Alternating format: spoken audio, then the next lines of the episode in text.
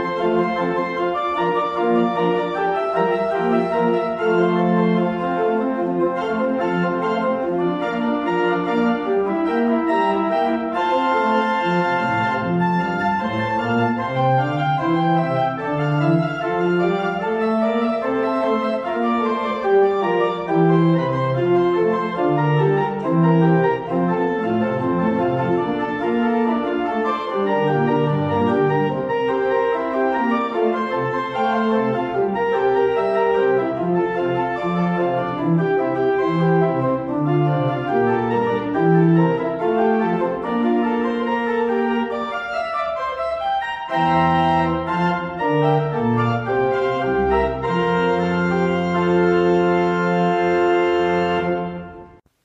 Herzlich willkommen zu unserem Podcast Gottesdienst am Sonntag Misericordias Domini, 26. April 2020. Misericordias Domini, ein komischer Name. Aber was er bedeutet, ist dafür umso schöner, nämlich Barmherzigkeit des Herrn. Im Mittelpunkt steht heute der gute Hirte. Guter Hirte. Einer der bekanntesten Vergleiche für Jesus in der Bibel unser Herr als der gute Hirte, der für seine Schafe sorgt, der auch dem verlorenen Schaf nachläuft und es zurückbringt. Unser Herr, der uns aber auch als Hirt auf einem guten Weg leitet. Vielleicht steigen bei dem Wort guter Hirte Bilder in eurem Kopf auf. Ich erinnere mich an mein erstes Religionsbuch in der Grundschule. Es hieß auch der gute Hirte, und auf seinem Titelbild war ein Schäfer abgebildet mit seiner Herde. Andere denken vielleicht an den Psalm 23, der Herr ist mein Hirte, oder an Kinderlieder wie Weil ich Jesu Schäflein bin.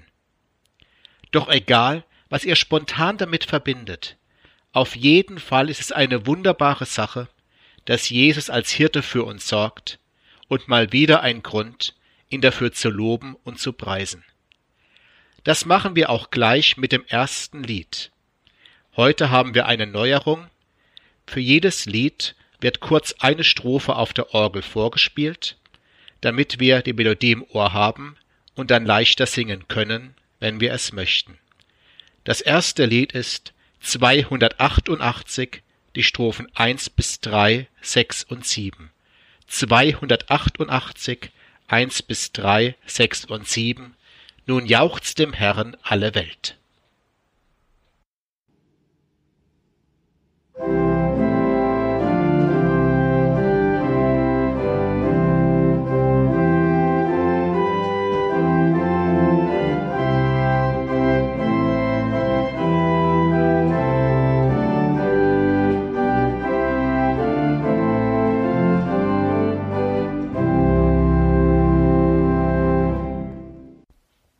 Im Namen des Vaters und des Sohnes und des Heiligen Geistes. Amen. Herr Jesus Christus, du bist der gute Hirte. Du sorgst für uns, wie sich ein Schäfer um seine Herde kümmert. Aber wir sind manchmal richtig störrische Schafe. Du müsstest eigentlich mit solchen Dickköpfen wie uns fast verzweifeln, weil wir so oft alles besser wissen wollen. Du zeigst uns den richtigen Weg, aber wir rennen in alle möglichen Richtungen davon. Du führst uns zum frischen Wasser, und wir trinken lieber aus Pfützen, die wir uns selbst suchen. Du gehst uns nach, wenn wir uns verirren, aber wir weichen dir aus. Du lockst uns mit deiner sanften Stimme, und wir hören häufig weg.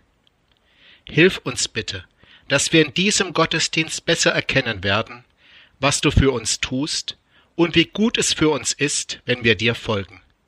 Schenke uns einen Blick auf dich, auf den Hirten und Bischof unserer Seelen. Amen. Wir singen das Lied 652 1 bis 3, wer es singen möchte, weil ich Jesu Schäflein bin, Lied 652 1 bis 3.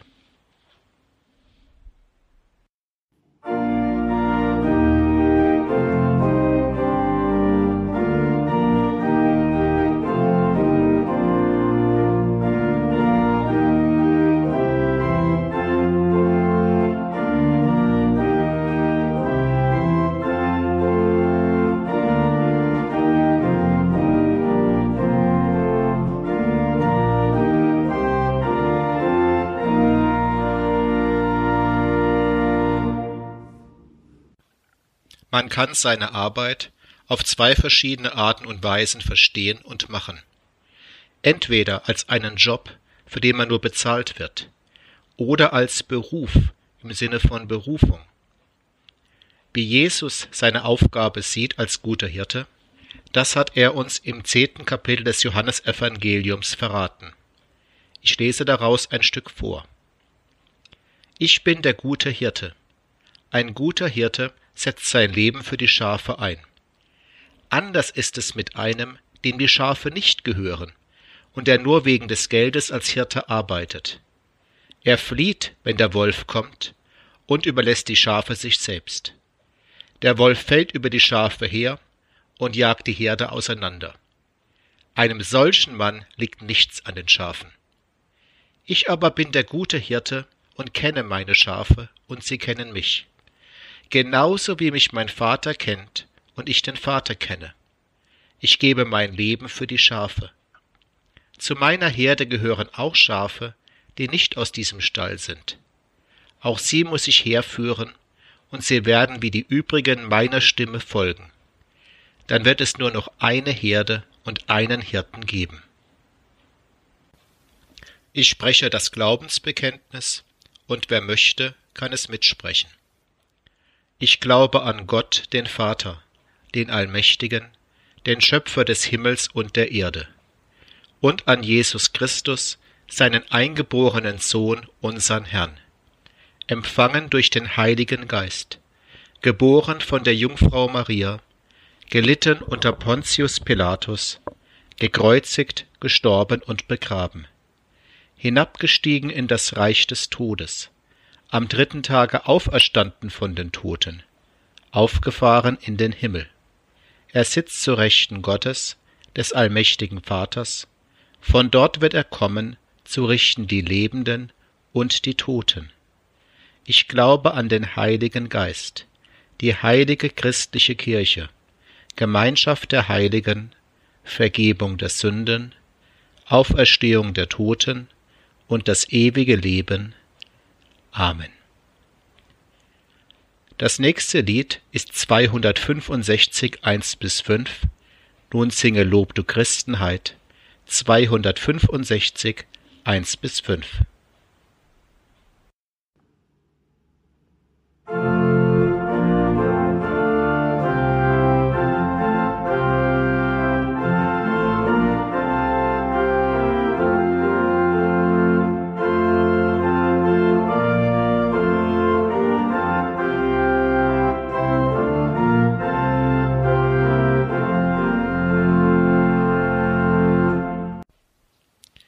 Auch im Bibelabschnitt für den heutigen Sonntag geht es natürlich um das Thema guter Hirte.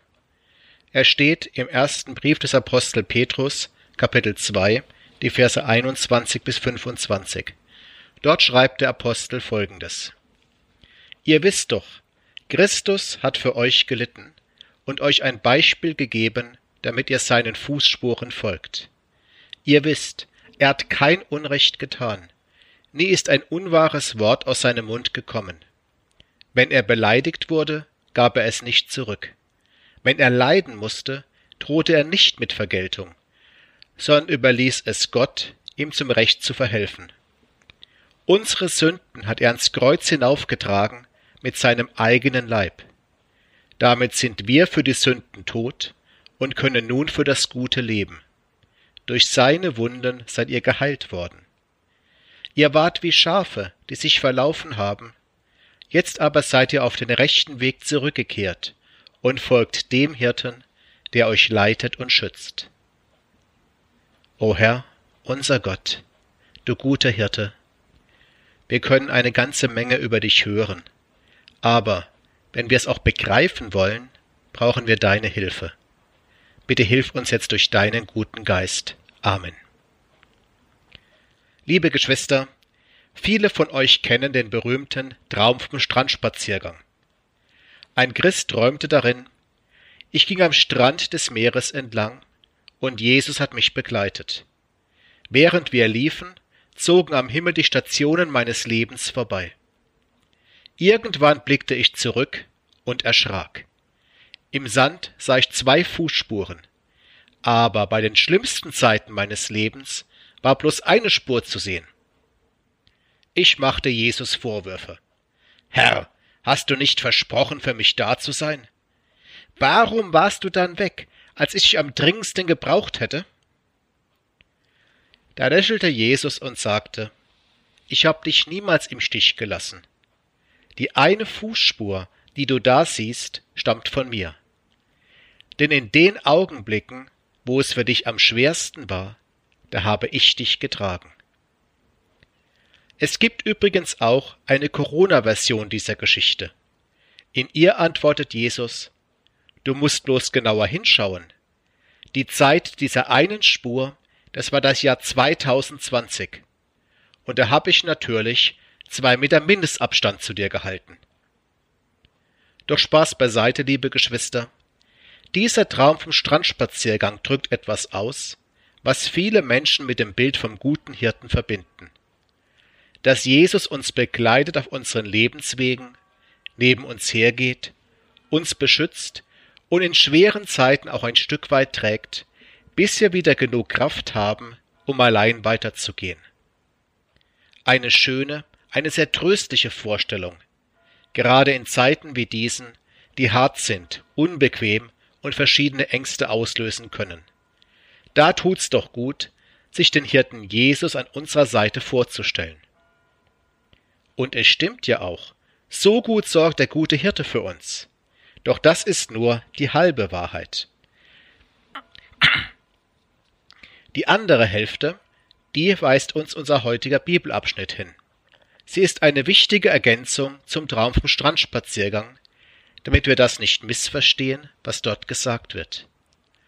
Denn im heutigen Abschnitt geht es nicht darum, dass wir unsere eigenen Wege gehen, so wie wir es für richtig halten würden, und Jesus brav neben uns herläuft, alles absegnet und uns beschützt.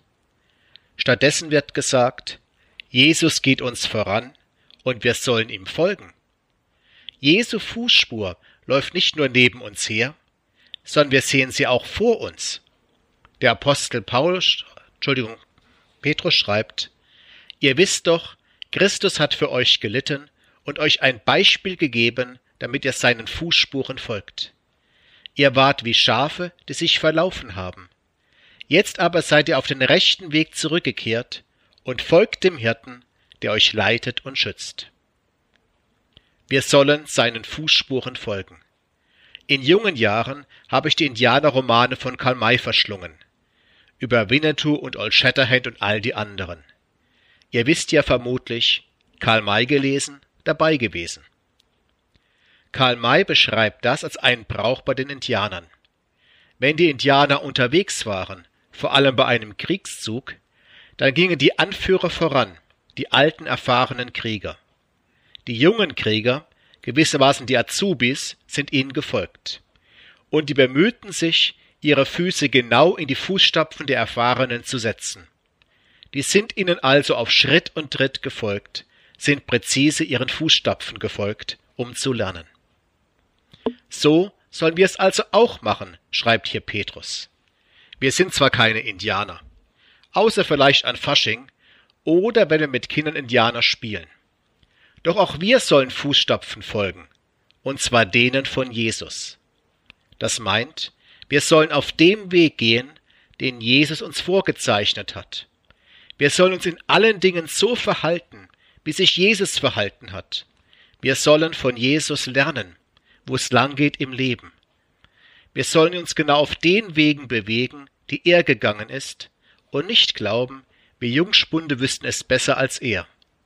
Besser als Jesus, der Sohn Gottes, unser guter Hirte. Natürlich, uns Menschen geht's oft gegen den Strich, anderen zu folgen. Statt dass wir unsere eigenen Wege gehen und selbst entscheiden, wo es lang geht.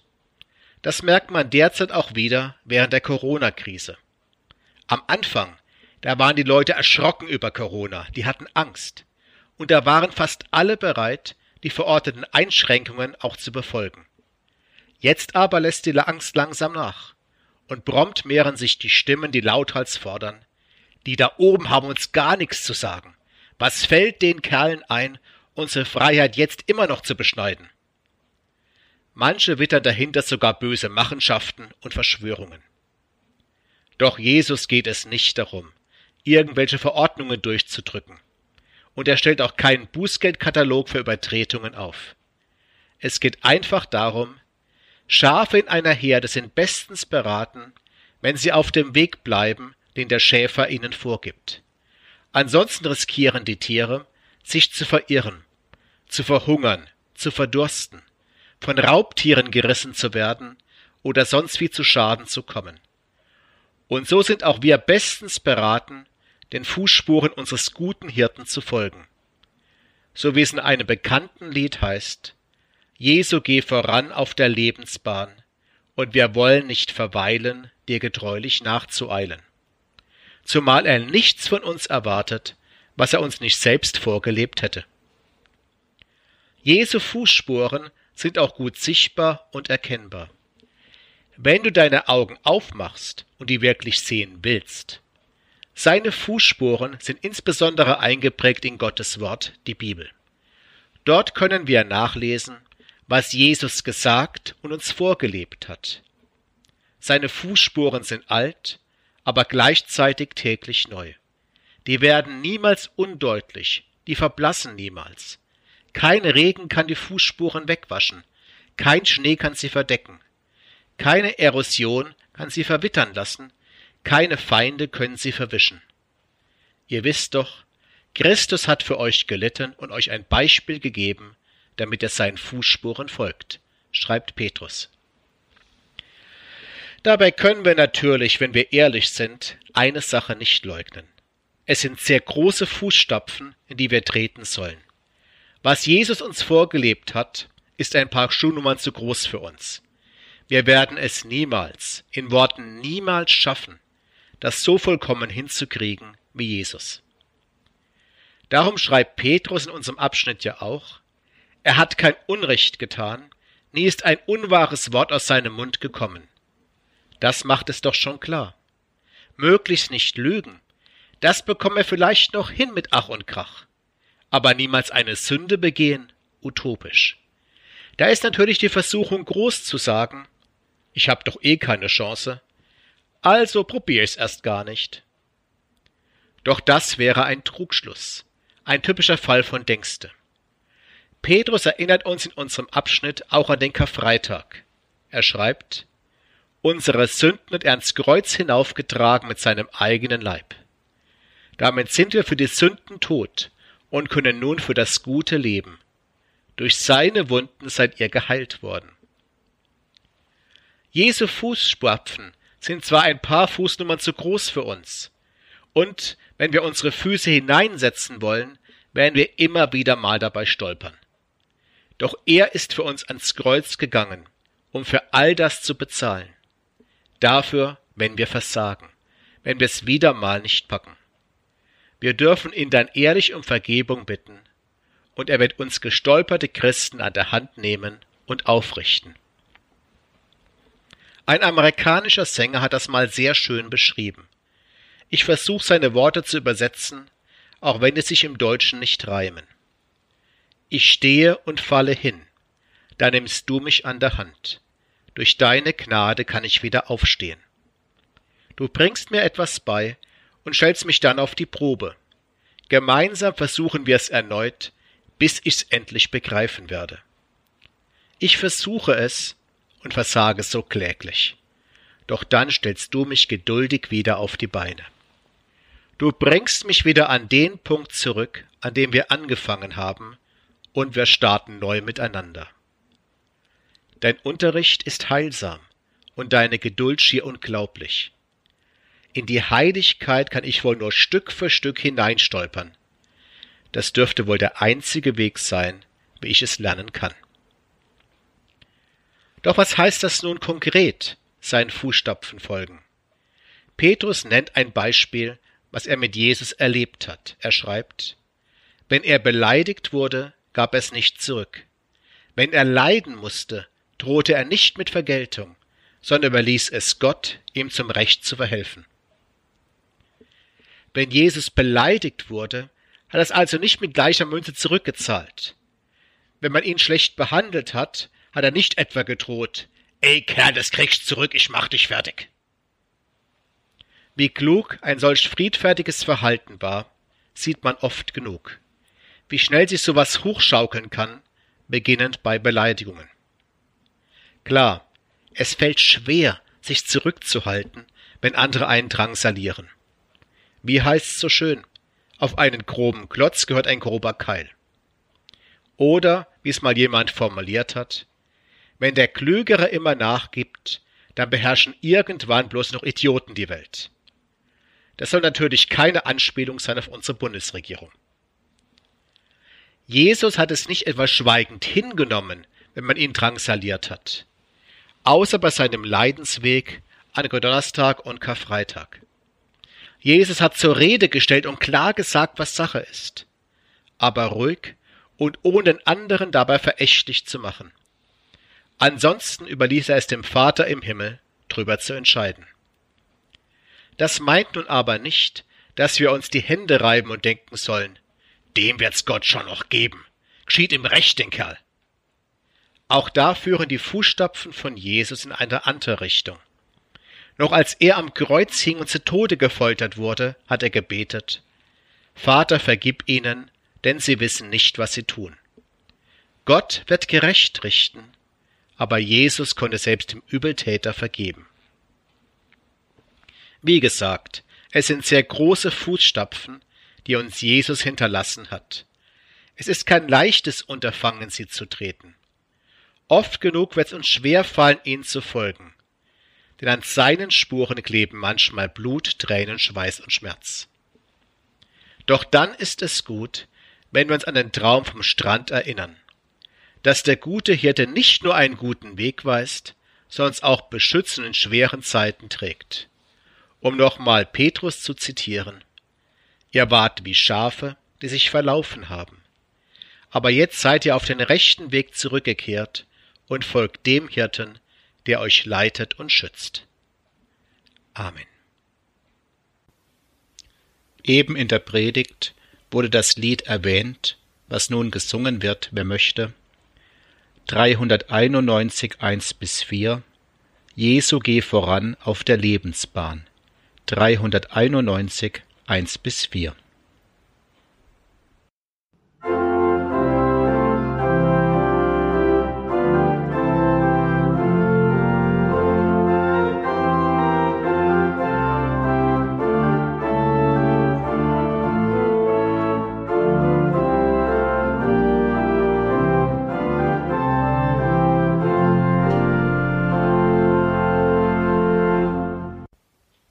Herr Jesus Christus, du guter Hirte. Wir danken dir dafür, dass wir uns auf dich immer verlassen dürfen, dass du uns nachgehst, dass du uns an allen Orten der Welt findest, dass wir nirgendwo von dir getrennt leben müssen. Wir bitten dich heute für alle Menschen, die dich noch nicht als Hirten kennen. Bitte zeig dich ihnen, damit sie verstehen, wer du bist. Wir bitten dich für alle, die falschen Hirten nachlaufen lass sie erkennen, wo sie an der richtigen Adresse sind. Für alle, die von dir weggelaufen sind, geh ihnen nach in deiner Güte und bewege sie dazu, zu dir zurückzukommen. Wir bitten dich für alle deine Schafe, die hier in dieser Welt leiden, denen es schlecht geht, die Angst haben. Bitte tröste sie und mach sie wieder innerlich gesund. Wir bitten für alle, die müde sind und erschöpft vom Leben. Bitte schenke ihnen neuen Mut und neue Kraft. Wir bitten für alle, die von dir enttäuscht sind. Lass sie neue und gute Erfahrungen mit dir machen. Für alle, die in ihrem Leben in dunkle Täler geraten sind. Bitte steh ihnen bei, tröste sie und führe sie bald wieder ins Licht. Jesus, du guter Hirte, bitte steh auch uns bei. Sei bei uns, was auch immer kommen mag. Mit dir wollen wir unseren Lebensweg gehen. In der Stille können wir nun Menschen nennen, die wir dem guten Hirten Jesus besonders ans Herz legen möchten.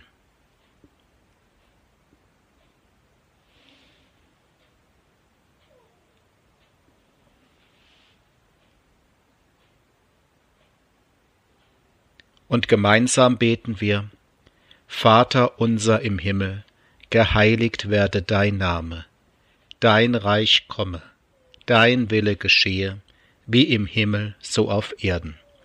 Unser tägliches Brot gib uns heute, und vergib uns unsere Schuld, wie auch wir vergeben unseren Schuldigern.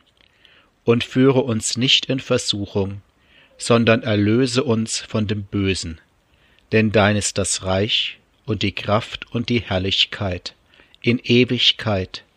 Amen.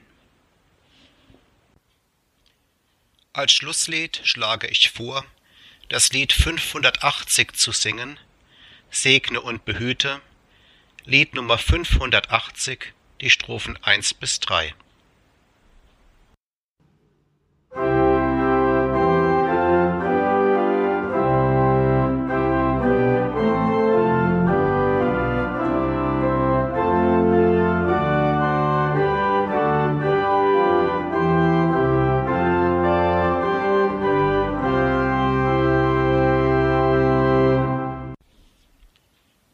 Und nun geht in diesen Sonntag und in die neue Woche mit dem Segen unseres Gottes.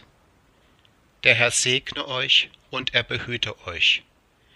Der Herr lasse leuchten sein Angesicht über euch und sei euch gnädig. Der Herr erhebe sein Angesicht auf euch und gebe euch seinen Frieden. So segne und behüte euch der allmächtige und barmherzige Gott, Vater, Sohn und Heiliger Geist. Amen.